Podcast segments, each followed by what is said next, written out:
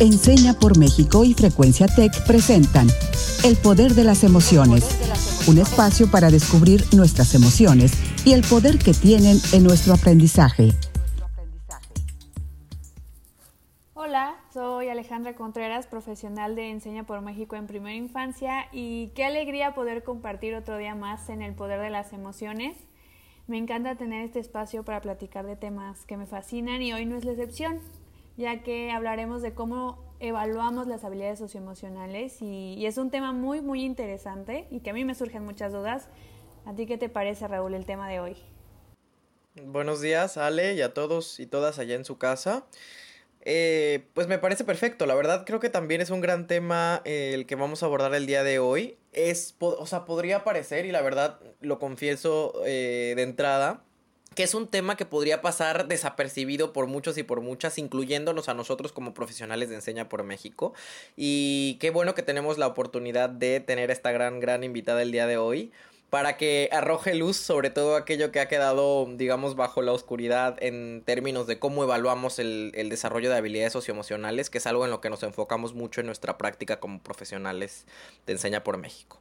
Y ante todas estas preguntas que podrían surgir sobre este tema, Hoy tenemos a una voz súper autorizada que es eh, Nayeli Rodríguez, precisamente de Enseña por México, para ayudarnos a saldar todas estas preguntas. Y quiero darte la bienvenida, Naye. ¿Cómo estás?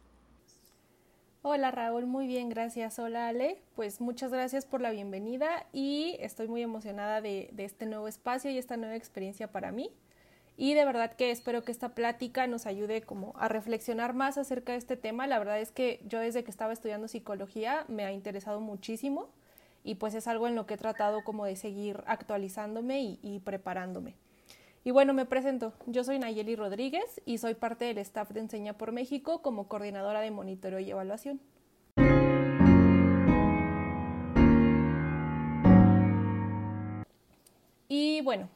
Eh, hoy me gustaría preguntarles a ambos cómo han vivido el desarrollo de las habilidades socioemocionales en sus estudiantes.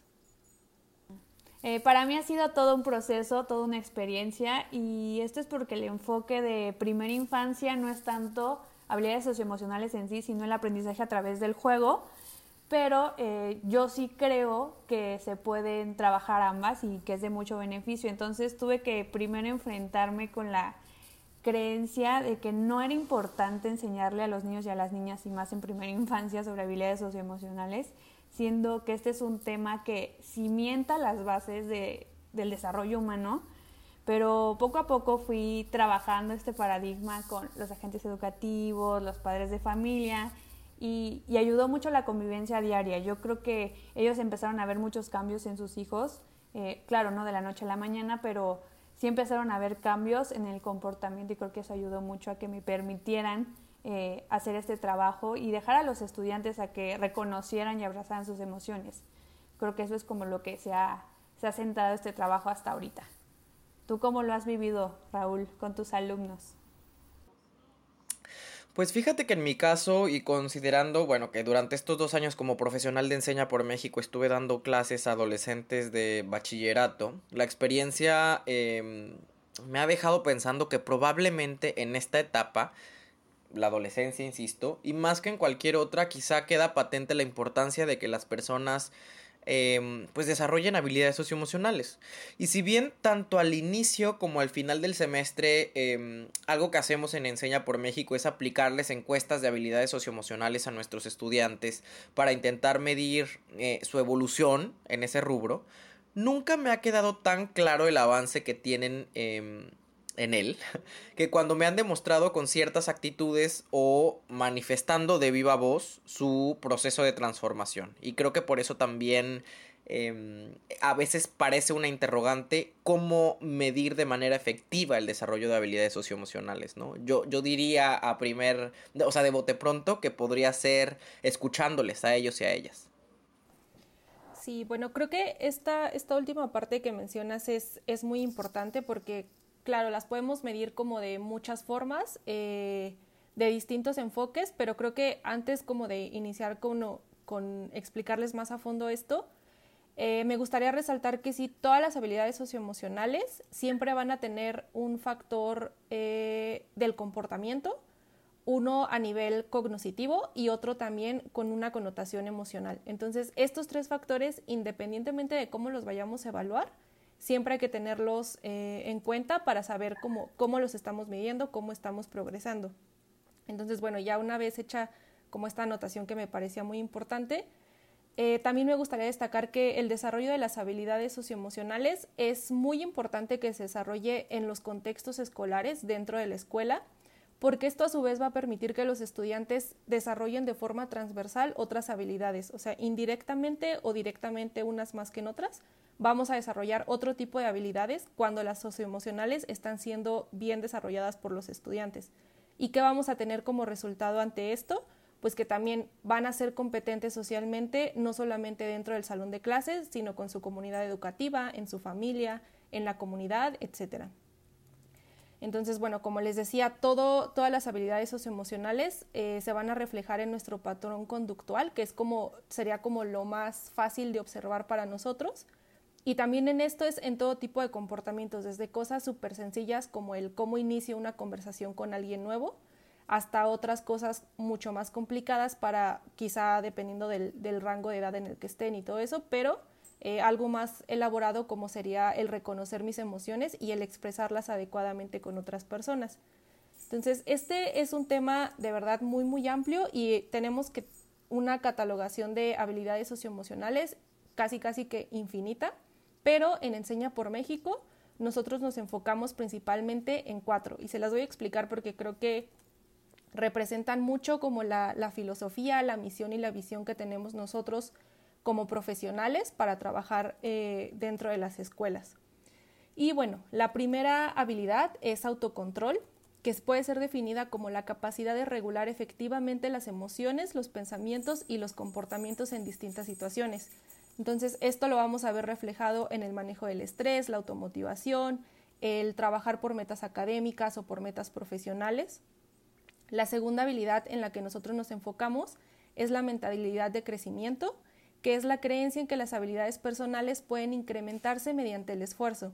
Entonces, cuando los estudiantes tienen esta mentalidad, ven el esfuerzo como algo necesario para que puedan ser exitosos en las metas que ellos se planteen y esto también conlleva a que aprendan de la crítica que reciben o de la retroalimentación que le dan sus profesores y también que persistan a pesar de los errores o los tropiezos que puedan tener en su proceso de aprendizaje. La tercera habilidad es la autoeficacia, que está definida como la creencia en la habilidad personal para organizar y ejecutar acciones que ayuden a alcanzar un resultado o lograr una meta. Y esto se refleja en la confianza de poder controlar la motivación, el comportamiento e incluso modificar el entorno para que puedan lograr sus objetivos. Y por último, la cuarta habilidad es la conciencia social, que es asumir la perspectiva desde el punto de vista de otros, de relacionarse con personas con distintos antecedentes, distintos, eh, distintas culturas, distintas eh, costumbres. Y bueno, esto también implica que los estudiantes son capaces de entender las normas sociales y éticas eh, de los contextos donde se están desarrollando y así también pueden reconocer eh, el apoyo que tienen de la familia, de la escuela y la comunidad. Pues muchísimas gracias Naye por, por hacernos, digamos, un, un, dejarnos patente el ABC, ¿no? De, de, de las habilidades socioemocionales que, que trabajamos en, en, Enseña por México y yo quiero compartir un poco sobre mi experiencia en, en este camino. Y la verdad es que a mí me ha quedado claro que si bien el componente de conocimientos, o sea, lo que consideramos o concebimos como conocimientos, es decir, propiamente los contenidos de una, de una materia, son sumamente importantes en mi práctica educativa. La verdad es que en mi tiempo como profesional de enseña por México he puesto muchísima atención y un especial esfuerzo en el desarrollo de habilidades socioemocionales. Y entre estas cuatro que nos planteas, la verdad es que yo específicamente me he enfocado en dos de ellas, porque eh, la focalización en tu praxis educativa creo que es muy importante. Y por un lado está la autorregulación, porque en mi clase mis estudiantes eh, se plantean metas por día, ¿no? Metas que tienden a ser específicas, medibles, alcanzables.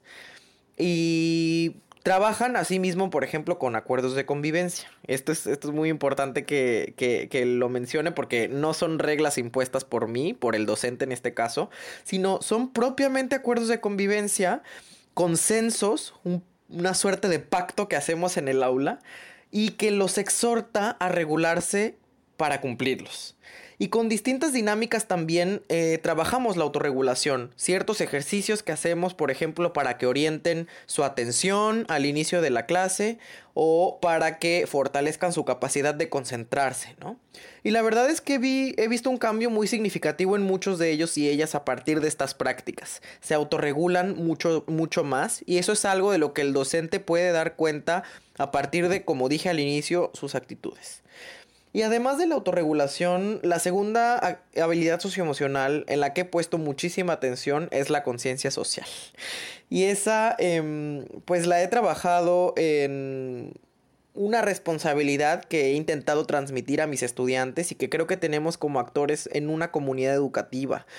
Em, los docentes, pero también los estudiantes e incluso otros docentes administrativos, directivos e inclusive los, los padres de familia. Y esa responsabilidad es una responsabilidad pública y es la que entraña diseñar ¿no? e implementar proyectos de alto impacto social.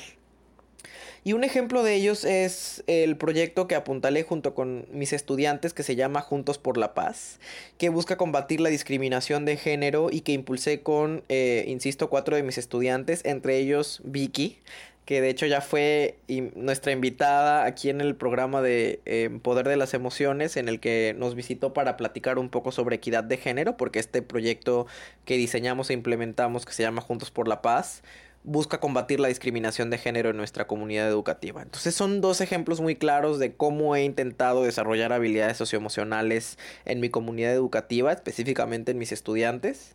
Y también quisiera escuchar la experiencia de Ale. Yo por mi parte creo que uno de los cambios más importantes que he observado en mis estudiantes ha sido en las áreas de autocontrol y autoeficacia. Casi siempre cuando nos imaginamos un aula de preescolar se nos viene a la mente un salón lleno de caos, niños corriendo, gritando, casi hasta arriba de la mesa, pero descubrí que ellos son capaces de autogestionarse si nosotros les damos la oportunidad como adultos de hacerlo. Por ejemplo, ellos estaban muy acostumbrados, y sé que muchos estudiantes también, a que cuando hacían algo malo se les gritaba o incluso los ignoraban completamente o el típico de vete al rincón y, no veas a nadie.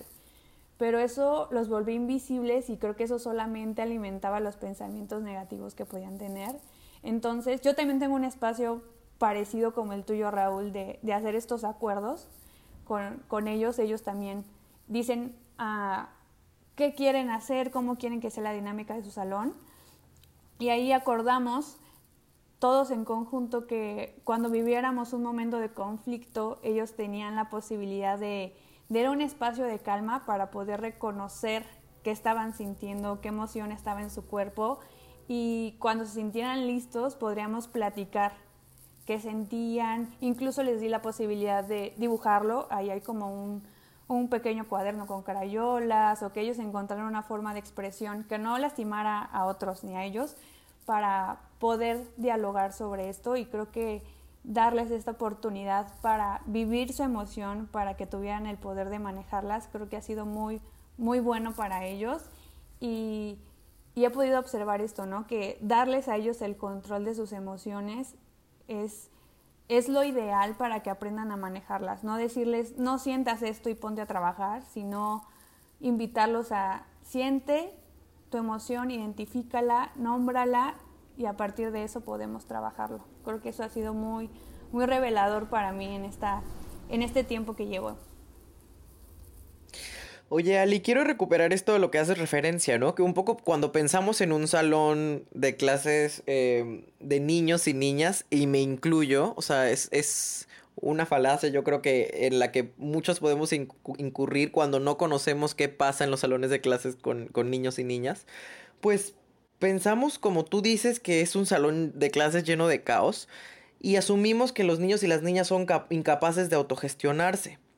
Cuando en no pocas ocasiones los adultos también somos, demostramos ser incapaces para autogestionarnos. Y creo que em, eso nos, nos revela, ha salido en otros episodios también de nuestro programa El Poder de las Emociones, un quizá una visión adultocentrista, ¿no? De, de, lo que las habilidades socioemocionales son. Y creo que no deberíamos restarles a los niños y a las niñas su capacidad de autorregularse, de autogestionarse y su capacidad de agencia, ¿no? Pero como este que tú mencionas, hay muchos mitos más sobre el desarrollo de habilidades socioemocionales, ¿no? Y para eso en el poder de las emociones, como bien saben, tenemos una sección que se llama Desbloqueando mitos a la que los y las invitamos. Y para ello, Ale nos va a leer un enunciado, nos va a hacer una pregunta y yo voy a responder si eso corresponde a un mito y una, o a una realidad. Y Naye va a decirme por qué acerté o me equivoqué. Entonces, vamos a por esos mitos. Comenzamos. Desbloqueando mitos.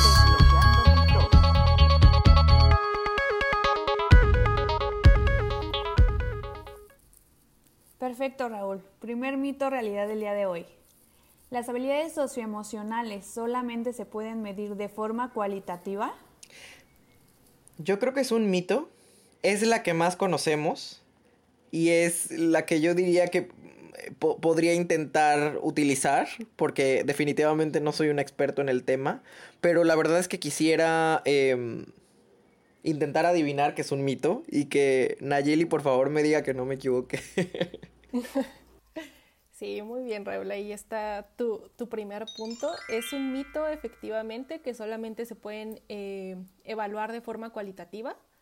Y bueno, esto también quiero dejar en claro que no es porque la, información cualitativa no sirva o sea menos que la cuantitativa, las dos son igual de importantes.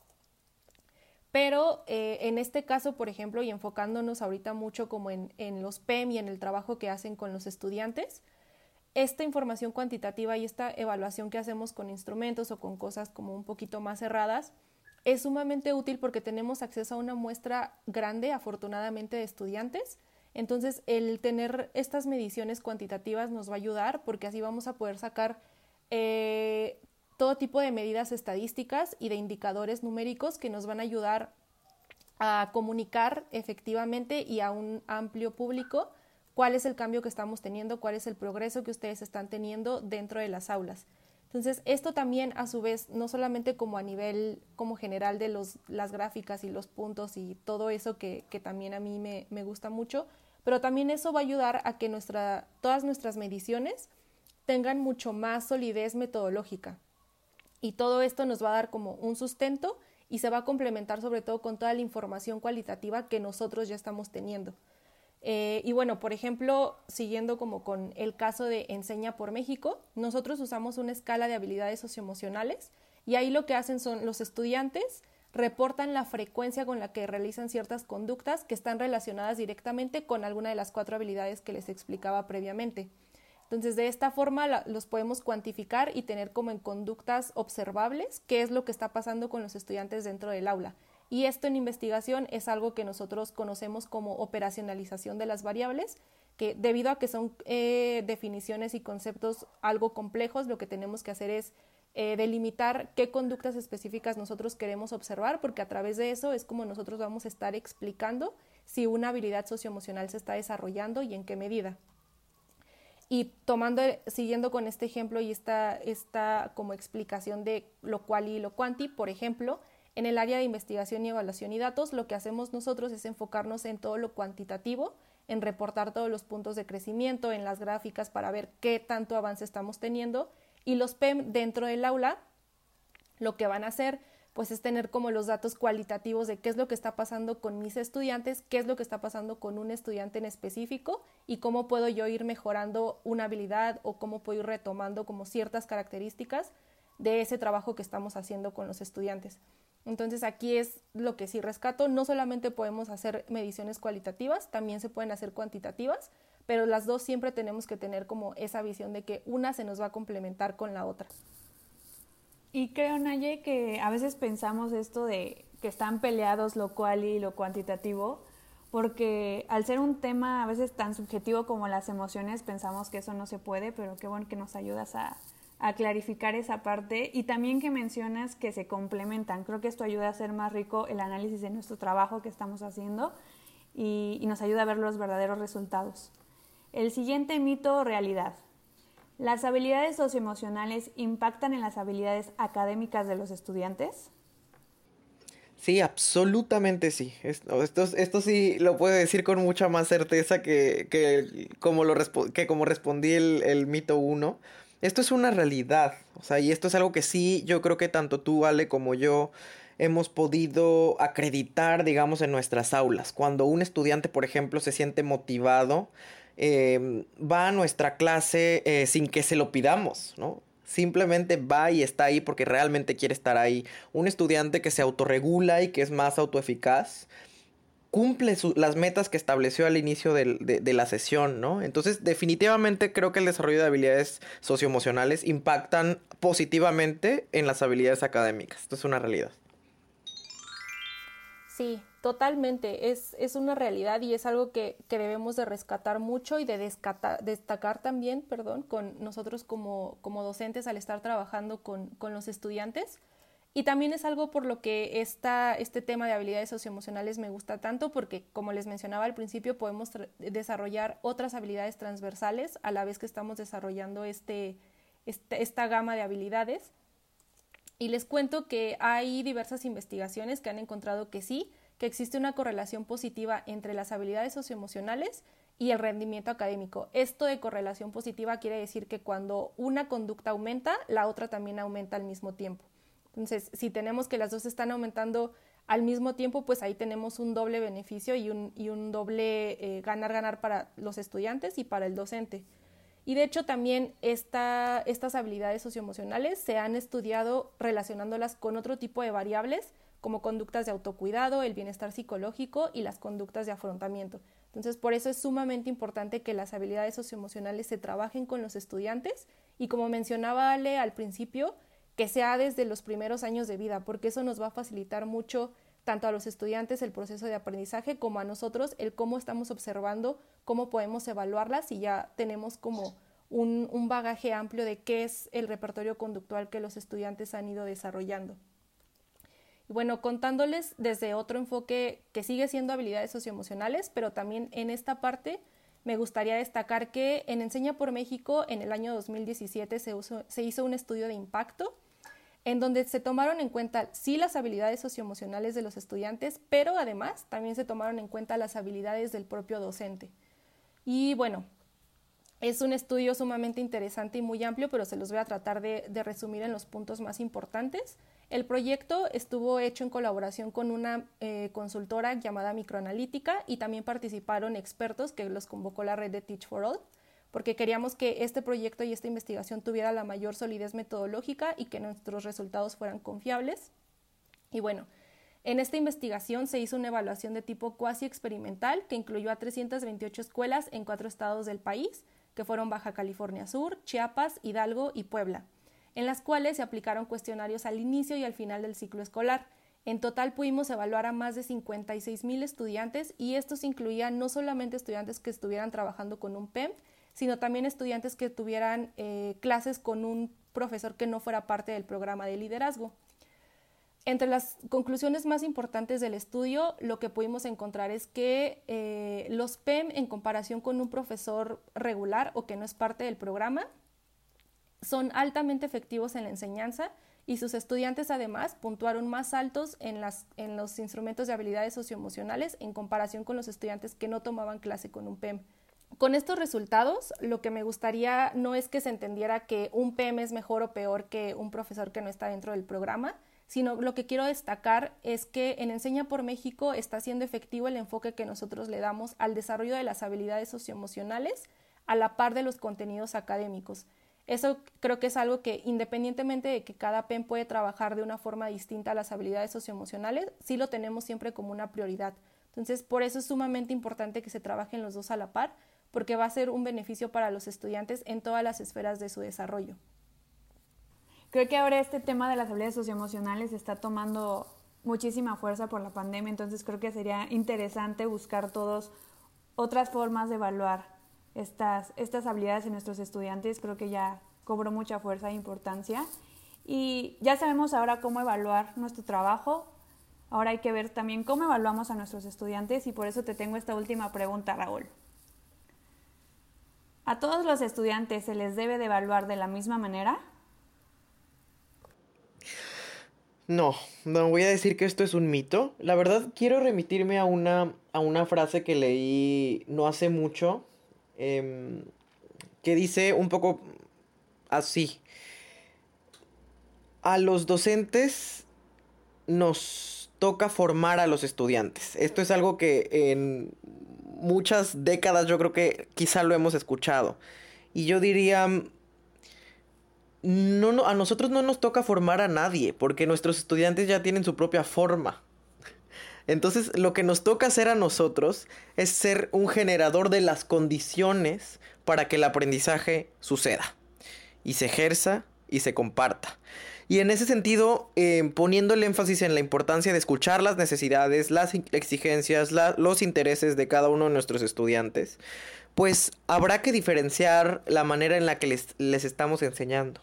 Y si, y si diferenciamos la manera en la que les estamos enseñando, inevitablemente tendremos que diferenciar la manera en, la que los evaluamos.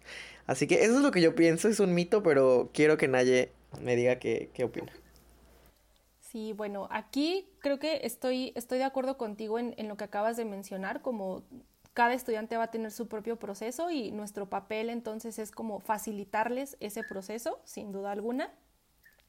Y bueno, en esta parte de a todos los debo evaluar de la misma forma, creo que no hay como una respuesta de si es mito o es realidad para mí al menos, porque yo tengo como, y ahorita les, les platico más como mis argumentos para esto, eh, pero sí es importante rescatar que lo que ya les contaba anteriormente, como sí se ha hecho un esfuerzo en la investigación en habilidades socioemocionales para operacionalizar estas variables, creo que esa es una parte importante porque nos va a ayudar eh, en mucha medida a ser objetivos en lo que queremos estar evaluando y en cómo lo vamos a estar evaluando. Sin embargo, también esto va a depender de cómo las expresen y el cómo ellos las estén aplicando, va a depender mucho del contexto del estudiante, tanto dentro y fuera del salón de clases, y cómo eso va a determinar mucho el cómo ellos las van a expresar. Porque también puede pasar, por ejemplo, que un estudiante sea sumamente competente al relacionarse con sus compañeros de clase, pero en su núcleo familiar va a tener un poquito más de conflictos para ser igual de habilidoso socialmente. Entonces, esta parte es importante que tomemos en cuenta porque eso nos va a indicar que si bien hay cosas y hay indicadores que podemos tomar en general para todos los estudiantes o para todo un rango de edad, sí va a haber como ciertos aspectos que van a, que van a tener como las tonalidades en todo esta, este tema de habilidades socioemocionales dependiendo de los estudiantes, dependiendo de la situación. Entonces aquí lo que, lo que nos toca a, a nosotros como docentes, a ustedes como PEM, es que hay que fijarse mucho en qué parte del proceso de aprendizaje están los estudiantes, como bien mencionabas tú, Raúl. Hay que fijarnos bien como en qué parte ellos están, qué recursos necesitan que nosotros les facilitemos y a partir de eso, pues ellos puedan seguir desarrollando estas habilidades y puedan tener como este bagaje amplio de, de comportamientos que les ayuden a ser eficaces, que les ayuden a aprender, que les ayuden a relacionarse positivamente con todas las personas con las que conviven. Entonces, por eso también en esta parte yo mencionaba que es muy importante la información cualitativa como la cuantitativa, porque eso siempre nos va a dar un complemento perfecto de cuál es como toda la imagen general del estudiante, qué es lo que él está aprendiendo, qué es lo que necesita aprender y qué es lo que necesita mejorar también. Wow, wow Raúl, sin duda el día de hoy aprendimos muchísimo. Creo que nos dimos cuenta de la importancia de medir. ¿Qué te parece a ti? ¿Y tú qué desbloqueaste hoy?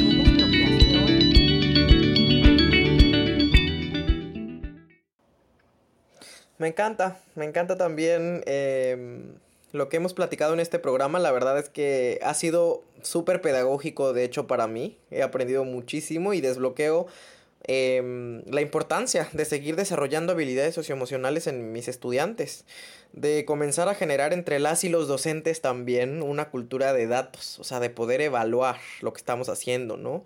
Seguirnos preguntando cómo podemos, insisto, evaluar el impacto que estamos teniendo en términos de habilidades socioemocionales que em, pues generamos en nuestros y nuestras estudiantes. ¿Y tú qué, qué has desbloqueado el día de hoy, Ale? Yo hoy reforcé lo importante que es generar estos espacios seguros para vivir las emociones y tener estos sistemas que nos ayuden a hacer más visible todo este trabajo, creo que como lo hemos visto durante todos los programas, esta pandemia nos obligó a evaluar nuestra salud mental y todos los tabús que aún tenemos en torno a este tema. Entonces, ahora sabemos todo el poder que tienen nuestras emociones, que es inmenso y que debemos de cultivar este trabajo en las habilidades socioemocionales para vivir de manera plena. Yo me quedo con eso el día de hoy y pues no sé si, si hoy aprendiste más tú de nosotros, Naye, pero yo, hoy me, me, quedo llena de, de muchos datos y de cosas que quiero implementar con los niños. Sí, por supuesto que sí, Ale. La verdad es que estos puntos que mencionaron ahorita, cultura de datos, el, el, hacer espacios seguros para los estudiantes, es algo sumamente importante y creo que desde que comencé a colaborar en Enseña es por lo que más me he preocupado, como de, claro, tenemos instrumentos super padres y que tienen todas las propiedades psicométricas adecuadas para medirlos, pero también algo importante es que eh, los PEM y toda la comunidad escolar utilicen esa información. Entonces creo que estamos, estamos en el mismo canal, ahora ya lo, lo tengo más que comprobado, el usar esta información, el no quedarnos solamente con los números, pero también con las observaciones cualitativas que nosotros hacemos, porque eso nos va a dar mucha señal de, de que estamos haciendo las cosas bien, de que estamos eh, orientados hacia un mismo objetivo. Entonces, eso es súper, súper importante y también a mí me gustaría rescatar ahorita sobre todo por estos tiempos tan complicados que estamos viviendo, en el que estamos aislados, en el que no tenemos una rutina como la solíamos tener. Las habilidades socioemocionales, como les mencionaba hace rato, también se relacionan directamente con el bienestar psicológico. Entonces, en estos momentos más que nunca es cuando nos debemos de, ocupar en desarrollarlas en nosotros mismos, en los estudiantes, en los padres de familia, porque eso sin duda va a ser un factor de protección para el bienestar que nosotros estemos experimentando en estos momentos tan complicados como sociedad, que nos van a ayudar a sentirnos mejor, a seguir con nuestras rutinas, a comunicarnos de forma efectiva eh, en, todo, en todos nuestros aspectos, en el trabajo, con los estudiantes, con los padres de familia. Creo que es sumamente importante. Y bueno, también me, me gustaría rescatar que en todo este tema de las habilidades socioemocionales y cómo las medimos y cómo las aprendemos, eh, siempre va a haber un momento en el que nosotros no nos sintamos como tan capaces o que sintamos que nos hace falta desarrollar alguna eh, habilidad socioemocional y esto no quiere decir que sea algo negativo o algo que deba como causarnos conflicto, porque toda la conducta que todas las conductas son aprendidas. Entonces, eso quiere decir que así como nosotros ya aprendimos un cierto bagaje de habilidades socioemocionales, podemos mejorarlas, podemos, podemos aprender unas habilidades nuevas y sobre todo una parte muy importante que también es que podemos desaprender todas esas habilidades que quizá no nos están siendo funcionales, porque va a ser distinto una habilidad que a mí me funciona perfecto, pero a ti Raúl te va, quizá no te va a ser tan funcional porque vives en otro tipo de situaciones o porque tienes un trabajo distinto al mío, no sé, cualquier tipo de, de situaciones. Entonces siempre es importante eso, podemos aprender y podemos desaprender y en estos tiempos es sumamente importante que las estemos retomando porque eso nos va a ayudar a sentirnos bien y a relacionarnos positivamente con nuestra familia y con todas las personas en general.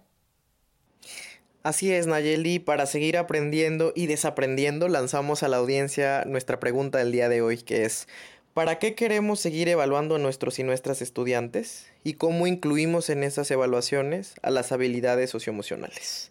Y la frase del día de hoy es la siguiente, si la evaluación no es fuente de aprendizaje, queda reducida a la aplicación elemental de técnicas, reduciendo u ocultando procesos complejos que se dan en la enseñanza y en el aprendizaje. La evaluación educativa es aprendizaje y todo aprendizaje que no conlleve autoevaluación de la actividad misma del aprender no forma. Pedro Humada Acevedo. Muchísimas gracias, yo soy Raúl Carlín y nos vemos en la próxima emisión de El Poder de las Emociones. Gracias Naye, gracias Ale. Yo soy Alejandra Contreras, cuídense mucho, fue un placer compartir este espacio con ustedes compañeros. Un placer chicos, muchas gracias.